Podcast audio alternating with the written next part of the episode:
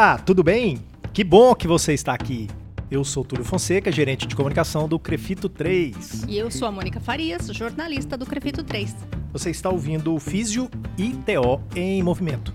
Tudo o que rola na fisioterapia e na terapia ocupacional em um só podcast. Agora em novo dia. Atenção, terças-feiras. Começamos esta sexta edição do podcast falando sobre a inclusão de procedimentos em rol da ANS, que é a Agência Nacional de Saúde Suplementar. Está aberto o período para envio de propostas. E no segundo bloco, um resumo sobre as reuniões de 15 de março em Brasília a respeito da nota técnica 11 do Ministério da Saúde, que cria a nova saúde mental. O Crefito 3 estava lá. Mônica, antes de a gente entrar nos destaques desse programa, vamos falar um pouquinho da revista Em Movimento aqui do Grafito 3? É, já está indo para a sexta edição, né? Tem, como em edições anteriores, a gente vai ter entrevistas com personagens importantes da fisioterapia, da terapia ocupacional, temas da atualidade, questões é, de legislação da prática da fisioterapia, da terapia ocupacional. O fato é, a revista é quadrimestral, gente. Tem gente que acha que a gente lança a revista toda semana. Não, a revista é quadrimestral quadrimestral, ela vai para todos os profissionais, sempre em abril, agosto e dezembro. Vamos falar da matéria de capa rapidinho? Fala muito pouco, né? Porque Sim. eu não quero dar spoiler totalmente. A matéria de capa é um assunto bastante importante para todos os profissionais de saúde, mas que fisioterapia e terapia ocupacional estão meio por fora. E já faz tempo isso, desde 2001, que todas as outras categorias de saúde estão falando a respeito disso. E físio e TO estão meio por fora, ou meio indo na no vácuo das outras profissões. Isso já foi, digamos que já foi baliza para a gente em alguns pontos muito importantes e foi o que realmente sobressaltou. Né? É, fez a diferença. Fez a diferença. Bom, mas eu vou só já adiantar para matar curiosidade. A gente vai falar de físio e TO em segurança do paciente. É uma matéria que está bem é, pesada. A gente conversou com o pessoal de grandes instituições. A gente foi lá entender como é que é a segurança do paciente no Einstein, a segurança do paciente no INCOR. Tá bem interessante a matéria. É, e quem estiver ouvindo a gente, mesmo de fora de São Paulo, ou profissional daqui de São são Paulo, ou às vezes acadêmico, né, que não tem a revista em mãos, pode entrar no site agora e baixa lá. A gente tem as cinco edições anteriores em PDF. E você pode curtir à vontade, ler tudo que tem lá. Está né, tá disponível gratuitamente. Vamos começar? Vamos.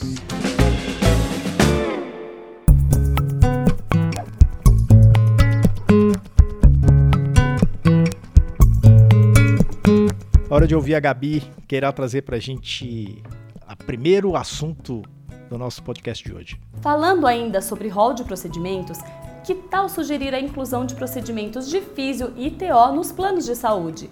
A ANS abriu consulta pública para a inclusão de práticas ou utilização de tecnologias no rol de procedimentos mínimos das operadoras de saúde. O prazo vai até 4 de maio. Essa notícia é uma oportunidade e tanto. Mas vamos por partes, Mônica. Nem todo mundo sabe o que é NS, por exemplo.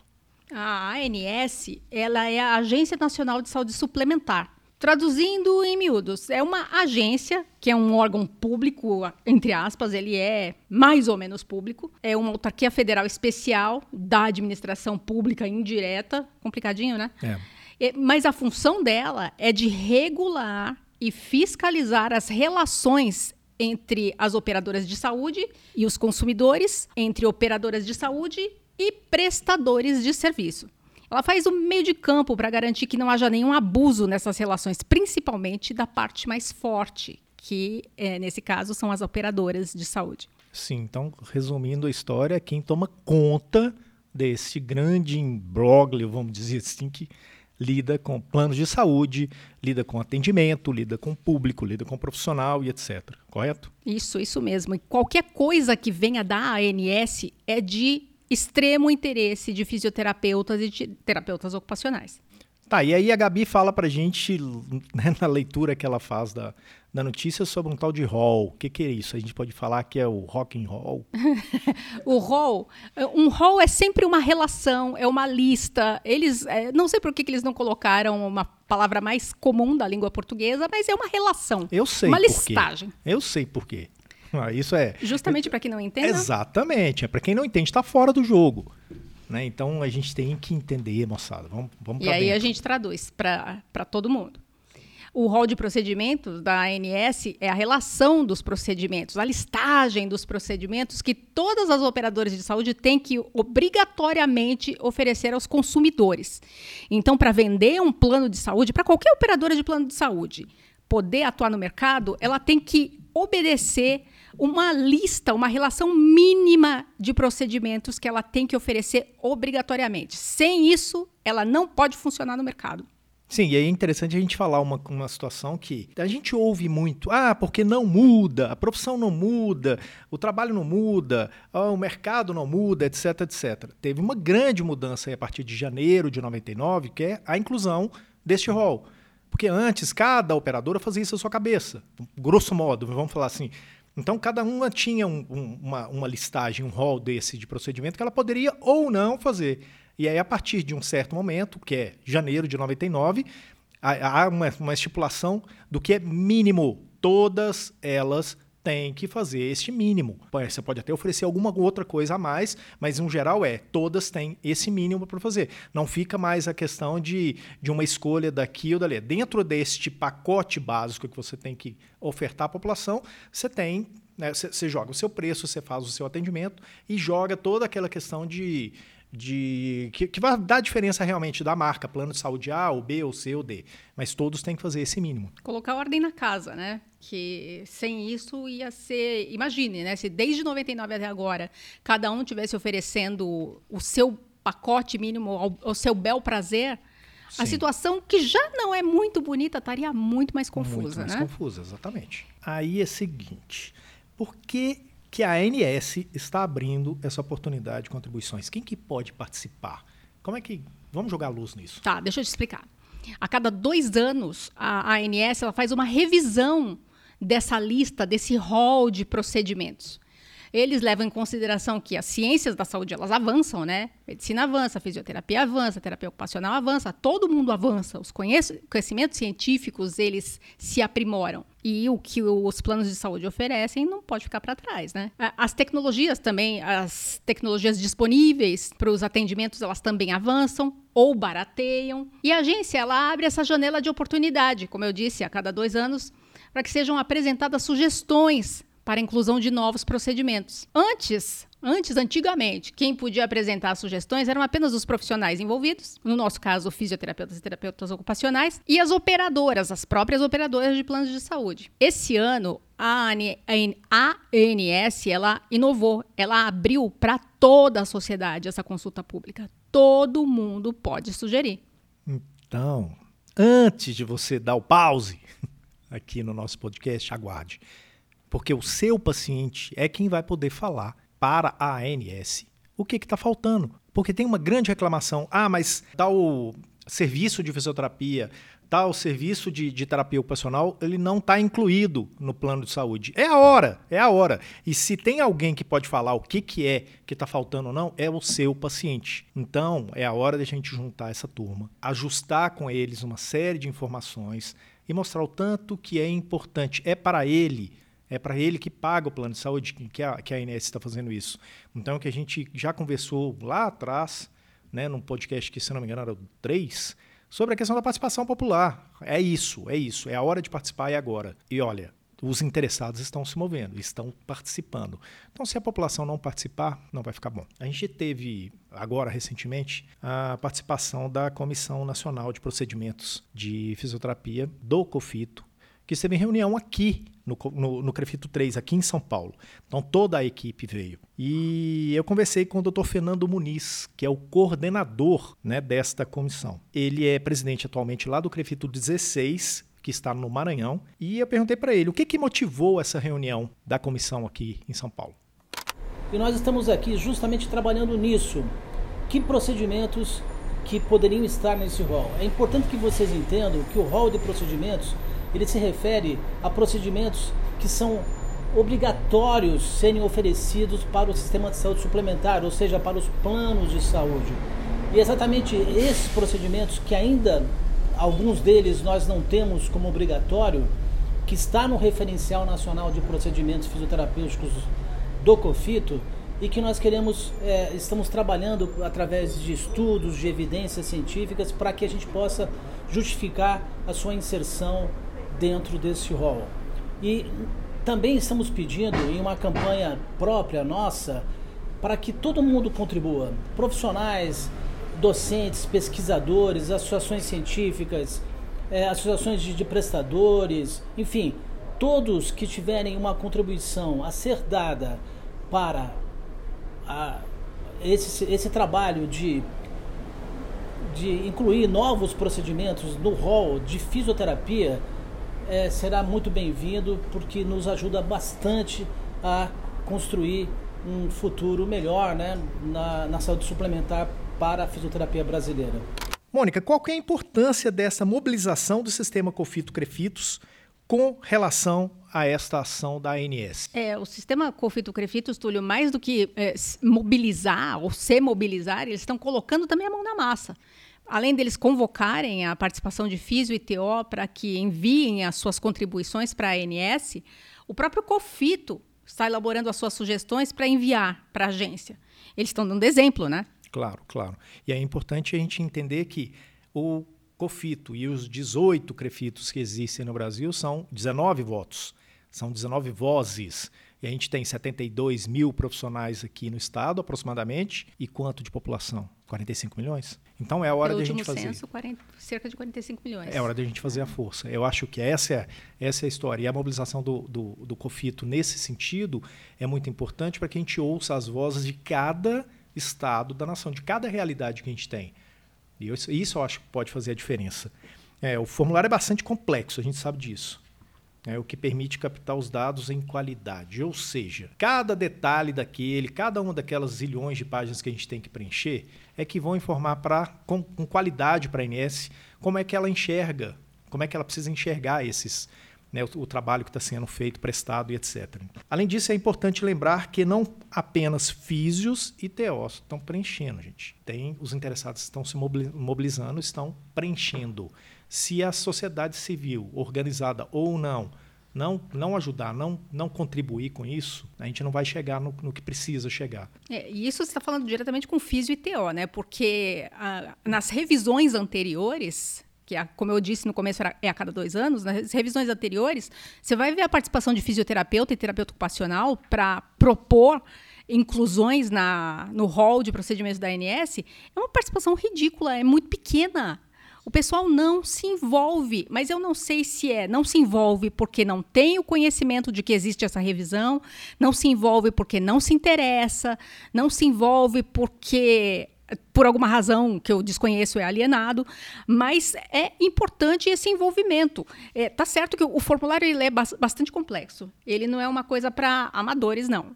Ah, mas você tem, você é profissional, você tem que se interessar. É a sua profissão. É a maneira como você oferece seus serviços para a população usuária dos planos de saúde. O formulário ele é complexo, ele é cansativo de preencher. Ele exige muita dedicação de vocês, profissionais, que vão se envolver nesse movimento. Mas é justamente isso, essa complexidade do formulário, que garante a seriedade do processo da consulta pública. É a grande chance de fisioterapeutas e de terapeutas ocupacionais mostrarem que aquilo que eles vão sugerir como proposta tem consistência, tem comprovação científica de que é efetivo, é eficiente. É, ter a certeza de que aquela é a melhor solução para o seu paciente.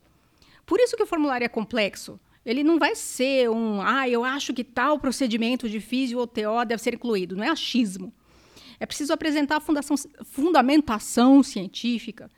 É preciso, é, Túlio, é preciso apresentar os números, é preciso mostrar, por meio de dados, o porquê do envio daquela sugestão específica. É, e essa questão de números, dados e evidenciar esse tipo de resultado é o que faz a diferença realmente. Pois é. E tem gente trabalhando para isso. Porque, como você falou ali, não é só físio e TO que apresenta a sugestão. São todos os profissionais da saúde que trabalham em parceria com operadoras de saúde e também as próprias operadoras apresentam as suas sugestões, não só de inclusão, mas também de retirada de procedimentos. Sim, então alô. E eles vêm armados com números, Ah, é eles vêm óbvio. armados com dados. É claro, então alô, é- é- o pessoal tem que entender que é, a gente tem de um lado operadoras que têm interesses que são legítimos, ponto. De outro lado, a gente tem a população que tem interesses também legítimos, ponto.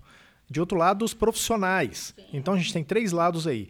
Quem embasar melhor essa situação, obviamente, sai na frente. Então a gente não está falando aqui que, por mais que eu faça um mega né, de, um, de um formulário, preencha tudo bonitinho, que eu vou ser extremamente ouvido, não. Mas o fato é, se não fizer, deixou de falar. É, nada acontece, perdeu- né? Exatamente, perdeu a oportunidade. É, por isso que os terapeutas ocupacionais e os fisioterapeutas, que eu acredito que sejam os profissionais inscritos no CREFITO, que proporcionalmente estão mais presentes, né, em maior número nos planos de saúde, é por isso que esses profissionais devem se mexer. Devem conhecer essa consulta pública da ANS. O texto está lá no site da ANS. Olha, o primeiro passo é você entrar no site é www.an de navio s.gov.br. Na página inicial, no item Participação da Sociedade, clica e vai abrir mais um menu. E vai aparecer lá na última opção o item Atualização do rol de procedimentos. Clica lá que você encontra tudo. A gente também fez uma notícia sobre esse assunto no site do Crefito 3, www.crefito3.org.br. Lá nessa notícia tem até um link para um vídeo tutorial da ANS que explica como é o processo de apresentação das sugestões para a reformulação do rol de procedimentos. Ah, e é muito importante também esse período para enviar a sua sugestão, ele tem prazo para terminar. Ele abriu em 4 de fevereiro e vai até 4 de maio. Então se informe, corra. Nós já passamos, ó, da metade de março hoje é 18 de março. então, já estamos muito perto de 4 de maio. Corre. Se você não apresentar a sua sugestão agora, só daqui a dois anos. Lembrando que você é um profissional. A gente tem diversos pacientes né, que, que dependem do seu atendimento. E aí a gente começa a multiplicar mais. Quanto mais pessoas puderem responder, melhor. Aqui no Crefito, o que a gente está fazendo é, a gente vai organizar agora até o final do prazo uma série de informações, de conteúdos e de, de, de matérias, vídeos e etc., informando, tentando orientar, tentando traduzir o melhor possível para o profissional, para que ele possa traduzir isso, para que ele possa entender e traduzir isso também para o seu paciente. Isso eu acho é importante. Essa é a ideia da comissão né, do COFITO, e eu acho que a gente tem que replicar isso né, com, realmente com, com todas as ferramentas que a gente puder, para que o profissional saia daqui com, com a informação né, mais uh, com o máximo de informação possível para conseguir realmente realizar esse, essa pesquisa e informar o, né, com a máxima, quanti, máxima quantidade, com a maior quantidade possível de informações Sim. e de dados para a ANS. É isso aí. É isso aí. A gente encerra a ANS agora. Não, né? Vamos falar disso muito ainda. Daqui até 4 de maio eu vou falar um monte disso. Sim, mas por hoje já deu, né? Sim, já deu. Vamos para o segundo bloco. O vice-presidente do CREFITO 3, doutor Adriano Conrado, foi a Brasília nesta sexta-feira, 15 de março, para angariar o apoio de parlamentares contra a NT número 11. Na agenda, reuniões com a deputada federal Érica Cocai, com assessores do deputado federal Abu Ani e da senadora Mara Gabrilli. Mônica, estamos aqui novamente tratando sobre a polêmica nota técnica 11 do Ministério da Saúde. Qual é o X da questão? Olha, são várias as questões, Túlio, mas a gente pode destacar três delas. Uma é a reinserção destacada, escandalosa, do hospital psiquiátrico na lógica da saúde mental. Algo que a lei da reforma psiquiátrica de 2001 já tinha enfraquecido. Uh, um outro ponto é a volta do conceito de abstinência como principal caminho para a política de álcool e drogas, quando a redução de danos já vinha se mostrando como a melhor opção. Por último, o escanteamento do terapeuta ocupacional foi jogado para o canto, como membro ou não membro da equipe mínima de assistência em saúde em nível ambulatorial. É, esse, isso. Esse alerta foi feito, inclusive, pela doutora Priscila e pela doutora Jamília Albiero? Isso, doutora Jamília Albiero. E elas falaram exatamente desse ponto. O terapeuta ocupacional já está sendo, no português claro, limado desse, dessas políticas. E só os terapeutas ocupacionais sabem do que são capazes lá. Então é, é uma situação bem grave, bem difícil, bem complicada. Agora vamos lá, quem que já se manifestou contrário a essa nota? Bom, Túlio, além do CREFITO 3 e do COFITO, também os Conselhos Federal e os Regionais de Psicologia, o Conselho Federal e os Regionais de Serviço Social, o Conselho Nacional de Saúde, o Conselho Nacional de Direitos Humanos, as associações de familiares e dos usuários dos serviços de saúde mental, praticamente todos os atores mais importantes envolvidos na questão das políticas de saúde mental no Brasil. E a reação do sistema Confito-Crefitos a esta nota veio de São Paulo. É, o doutor Adriano emitiu uma petição pública ainda no dia 2 de fevereiro para retirar os hospitais psiquiátricos das RAPs, que é justamente isso que você estava falando, da volta deles. Então, doutor Adriano foi, no, no jargão futebolístico, né, na canela tira os hospitais das RAPs. Logo depois enviou um ofício à deputada federal Érica Cocai, né, solicitando audiência para debater as políticas de saúde mental no Brasil. A deputada, só para a gente lembrar, ela é do PT e foi coordenadora da Frente Parlamentar em Defesa da Reforma Psiquiátrica e da luta antimanicomial. Nós sabemos que este esta memória que o Brasil carrega dos seus holocaustos, muitas vezes não reconhecidos enquanto tal, ela é fundamental para que a gente não possa vivenciar de novo tanta dor, tanta dor.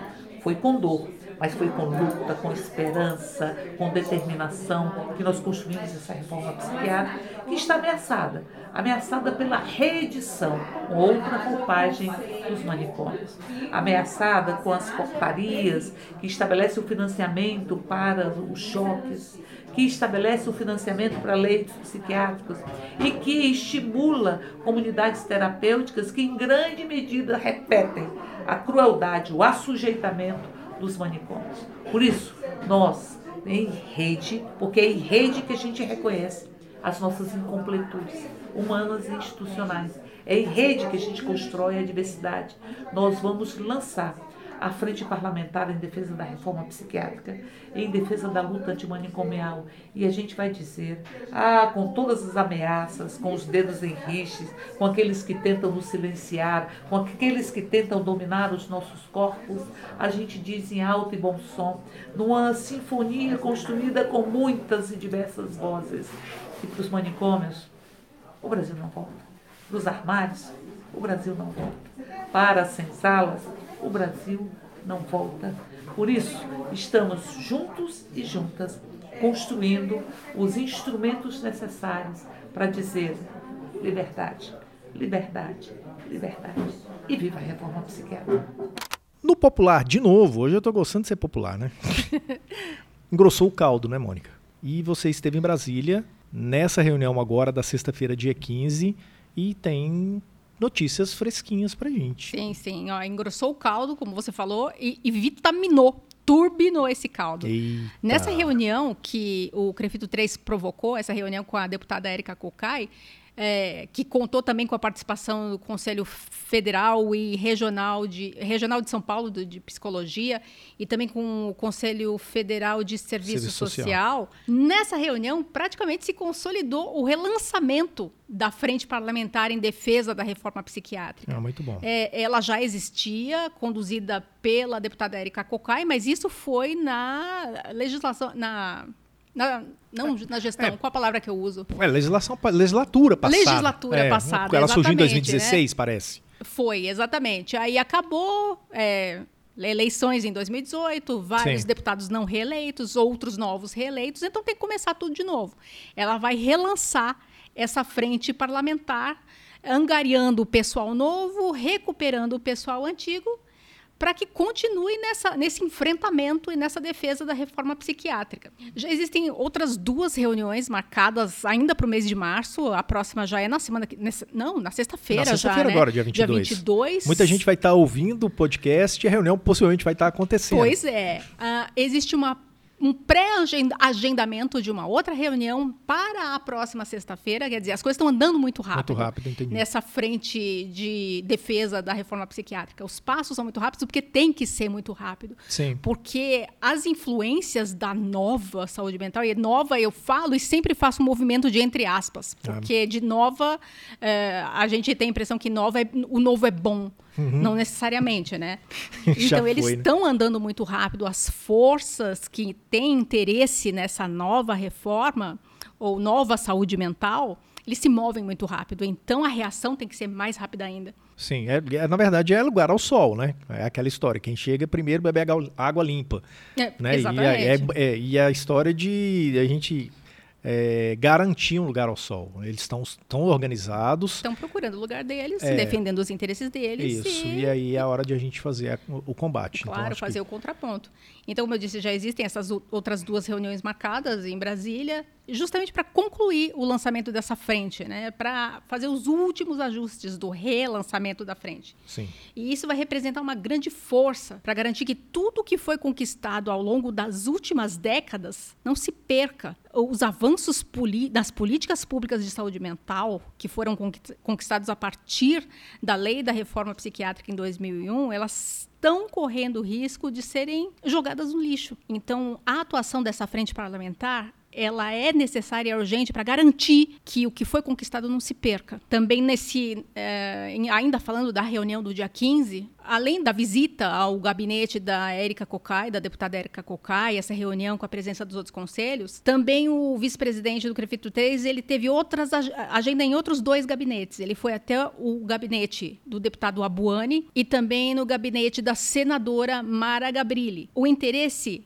dessa- desses encontros, dessa aproximação, é para angariar e costurar apoio desses outros parlamentares que representam o Estado de São Paulo a essa causa, a essa defesa da lei da reforma psiquiátrica. É, Esse é um detalhe interessante porque o doutor Adriano conseguiu marcar, conseguiu fazer essa agenda com a Érica Cocai, abriu automaticamente para os outros conselhos participarem. Esses conselhos já estavam atuando em outras searas, mas a gente mostrou uma história que, olha, é junto que a gente vai, vai caminhar. né? o Crefito entra nessa, nessa batalha já trazendo mais gente. A, a deputada já está empenhada nisso, já tem todo um processo girando em torno disso e a gente já busca outras forças. Então, cada conselho, cada entidade dessa, possivelmente vai trazer mais forças, vai encorpar realmente isso e essa frente, né, ela, ela sai com realmente com uma, ela sai, ela sai bonita na foto, ela sai bem, né, com relação à à força, a, a poder. Exatamente. E ainda dentro disso, dentro, den- dentro das forças, novas forças que estão sendo angariadas para fazer frente a essa nova saúde mental, é que na última semana, quem aderiu também a esse enfrentamento, acho que foi no dia 14, um dia antes da reunião, foi o Conselho Nacional de Direitos Humanos. Ah, sim, foi dia 14. É, a argumentação deles para eles lançaram uma nota, não, uma recomendação, né, uma recomendação da, do Conselho Nacional de Direitos Humanos, e lá eles argumentam que eh, o posicionamento deles é contrário a essa nova saúde mental, porque nada foi debatido com a sociedade. Lá atrás, lá no passado, ah, a lei 10.216, que é a lei da reforma psiquiátrica, ela nasceu em 2001, fruto de uns 10 anos de debate, de consulta à sociedade, de envolvimento de todas as pessoas interessadas na questão da saúde mental. E aí vem o Ministério da Saúde, lança, eh, escreve e lança uma nota técnica sem consultar ninguém, sem fazer nenhum estudo, ignorando completamente a questão do controle social, que é exercido pelos conselhos nacionais, no caso, o Conselho Nacional de Direitos Humanos e o Conselho Nacional de Saúde, e aí enfia a goela abaixo essa nova saúde mental, ignorando coisas que já vêm ao longo dos anos, vêm funcionando muito bem na, na assistência às pessoas que eh, são usuárias dos serviços de saúde mental. Esse é o grande problema. A gente tem duas situações bem interessantes. No bloco passado, a gente falou da ANS com uma, uma pesquisa que ela lança, é, ela abre a oportunidade às pessoas da população, profissionais, operadores de saúde, se manifestarem né, a respeito dessa política. E agora o Ministério da Saúde que fecha a porta, resolve, numa canetada, resolve essa história toda. Dá, vai ser assim da agora para frente, que agora é a nova saúde mental. É, provavelmente, assim, tá muito errado não consultar a sociedade e muito provavelmente, aqui eu estou especulando, é total especulação, minha, Mônica. Provavelmente a Lei 10.216 de 2001 contemplou necessidades da maior parte da sociedade, mas desagradou grupos certamente. Isso sabemos. Quem acompanha a história da saúde mental do Brasil sabe que muita gente eh, se sentiu contrariada com o que trazia a lei da reforma psiquiátrica. Então a gente pergunta, né, de verdade, a quem interessa o lançamento dessa nova saúde mental? A quem interessa esse retrocesso? Quem é que ganha com isso? Quem perde a gente já sabe. Toda a sociedade e usuários do sistema de saúde mental. E quem acompanha no podcast, eu vou falar de novo. A gente teve no terceiro programa que a gente realizou, você estava de férias, e a gente realizou com o Dr. Eduardo Filoni e a gente conversou exatamente sobre isso. A dificuldade que é tomar uma decisão desta envergadura sem consultar a população, sem ouvir a população. A gente acredita que é só através de um, de, da participação popular que a gente consiga realmente realizar mudanças nessa, né, desse tamanho com e com a importância e com o resultado que precisa ser ser alcançado. Agora, além do Conselho Nacional dos Direitos Humanos, quem mais participa desse grupo? Olha, quem está é, tá formalizando mesmo a adesão a esse combate das alterações promovidas por essa nota técnica do Ministério da Saúde são só órgãos e entidades que têm conhecimento de causa. É gente que já está na luta, que participou, participou lá atrás da, da luta antimanicomial, hum. participou da redação da Carta de Bauru. É um pessoal que entende, que sabe exatamente por que é que está se contrapondo a essa nota técnica do Ministério da Saúde. Este assunto não acaba aqui, é claro que não. Já é a quarta edição que a gente fala alguma coisa sobre isso, e essa dessa vez de maneira mais intensa, inclusive. Nervosa, inclusive. É. Eu fico nervosa. Agora, a gente tem algumas informações que ainda vão ser colocadas à disposição né, dos profissionais, da sociedade em geral, nos nossos canais de divulgação, principalmente no site do Crefito. Então, fica de olho que a gente vai ter ali uns detalhes e coisas mais interessantes e o dia a dia disso, que isso muda muito. A questão da política é muito dinâmica. A gente tem algumas datas pré-agendadas e pode ser que elas mudem. Então, ficar de olho nisso pode ser bem legal. Mas a gente, obviamente, a gente volta a falar né, sobre esse assunto. Ai, vamos falar muito ainda, muito. né? Até que isso se resolva, vamos falar muito. É isso aí. Vamos pro bate-bola nosso? Bate-bola.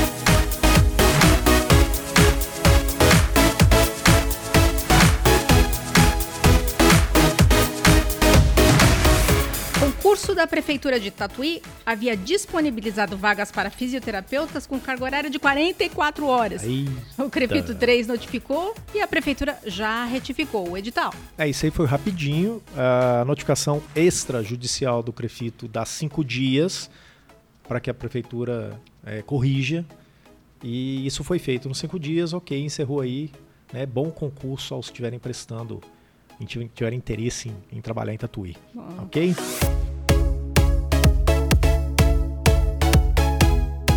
Quinta jornada de especialidades. Fisioterapia traumato ortopédica em Ribeirão Preto foi um sucesso. É isso aí. A gente teve uma parceria muito interessante lá com a Abrafito, que é a Associação Brasileira de Fisioterapia Traumato Ortopédica, e encheu o lugar. Foi muito bom o evento. E é, vale uma vale uma dica. Os eventos do estão lotando. Em poucas horas as inscrições acabam, então fica de olho. Vai ter edição 2? A gente já está trabalhando nisso, porque a gente tem aproximadamente 200 pessoas aguardando o segundo. Em lista de espera. Em lista de espera, Beleza. exatamente. Então fica de olho que a gente vai lançar isso rapidinho. Nossa, muito bom. Inscrições para o segundo circuito de orientação sobre saúde suplementar estão esgotadas. É. Acabou. Acabou. Essa demorou seis horas, acabou tudo. E a gente tá, a gente vai fazer este evento aqui em São Paulo e a gente vai inaugurar um, um auditório aqui dentro da sede do Crefito 3 aqui na Assassinato 59. E esse vai ser o grande, né, o grande, a grande novidade do evento. O evento tem gente muito boa e vai discutir coisas muito importantes para quem trabalha, para quem tem relacionamentos com o plano de saúde. Tipo o quê? Por exemplo, as pessoas reclamam muito de, ah, eu queria ter feito um contrato melhor, o Crefito teria que me ajudar a ganhar mais pela, pela, pelo plano de saúde, alguma coisa nesse sentido. Hum, a gente sente informar que o Crefito não participa dessas negociações. Nossa, nem pode, né? Nem pode. Nem pode. Não, é uma Crefito é um autarquia órgão federal. público. Exatamente, é um órgão público. O contrato é feito entre quem presta o serviço e quem compra a prestação do serviço. Ok? Mas o que, que o Crefito pode fazer então? Então, o que a gente pode fazer? Trazer gente que passou por isso, que consegue ter um relacionamento melhor com, com operadores de plano de saúde e o que, que eles fizeram, o que, por, que, que, por que, que é diferente, o que, que pode ser melhorado. Então, a gente tem boas dicas que para quem quer vir a esse evento e para quem quer se inteirar melhor disso, porque não é só a questão do valor, tem uma série de outras situações importantes, desde a prestação de serviço bem feita até a apresentação, uma série de outras coisas que os operadores estão de olho. Então, a atuação bem feita, bem organizada, bem preparada, evidências, resultados, isso tudo tem que ser levado em consideração. Nossa, essa informação vale ouro. E quanto é que o profissional paga para ter esse tipo de informação valiosa? Zero, zero. O profissional regular no estado de São Paulo já está é, com um passo à frente. O evento é para ele.